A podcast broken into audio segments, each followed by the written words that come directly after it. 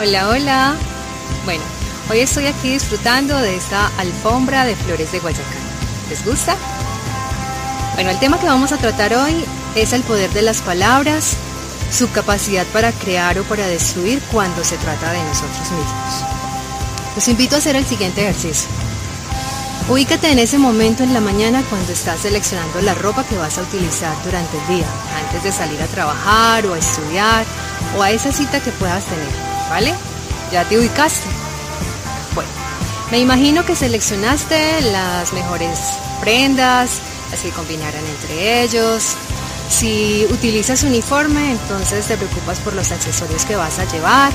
Y si estás de conquista, pues me imagino que te fijas un poquito más en la fragancia o la loción que vas a utilizar durante el día, ¿cierto? Bueno, todo eso está muy bien. Y la verdad que te felicito porque de alguna manera me demuestras que te preocupas por tu presentación personal y por tu imagen exterior. Ahora bien, te pregunto algo y espero que me contestes muy sinceramente. ¿Seleccionas las palabras que usas contigo mismo con igual esmero con que seleccionas la ropa que utilizas a diario? Espero que sí. Recuerda que las palabras que usamos y escuchamos moldean nuestra mente para convertirse luego en pensamientos y en acciones.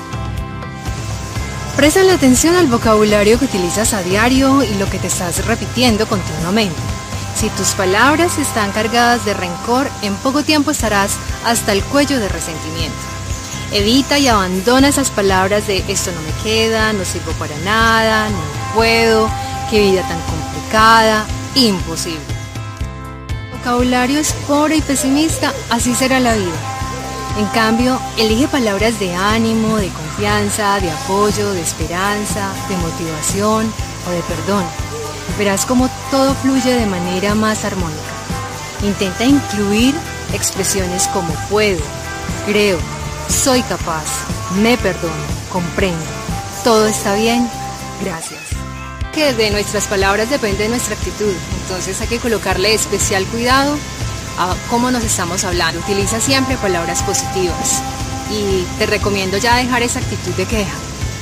Te dejo una reflexión para esta semana.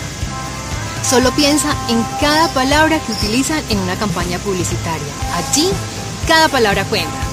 Aplica ese concepto a tu vida y notarás grandes diferencias. Bueno, los espero la próxima semana con otro tema. Espero que les haya gustado. Eh, suscríbete a mi canal, dale me gusta al video y agradece a Dios por todo lo que tienes. Enfócate en lo bueno y positivo que tiene tu vida. Chao, chao. Cuídense.